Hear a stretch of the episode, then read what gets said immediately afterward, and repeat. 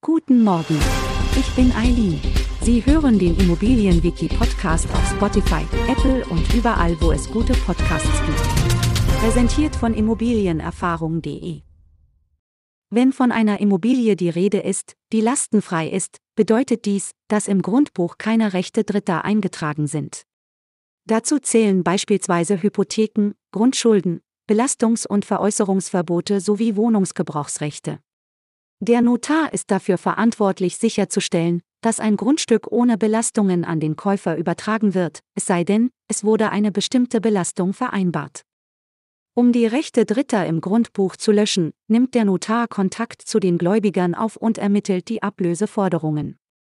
Der jeweilige Gläubiger übermittelt dem Notar dann die Löschungsbewilligung.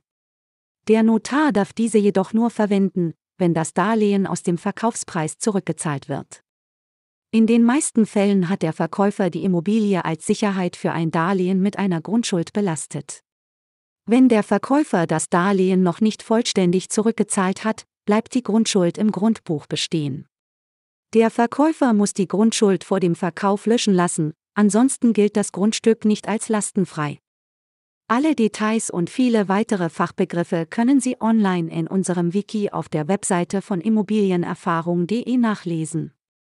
Den Link finden Sie in der Beschreibung. Um keine Folge mehr zu verpassen, abonnieren Sie unseren Podcast. Bis zum nächsten Mal.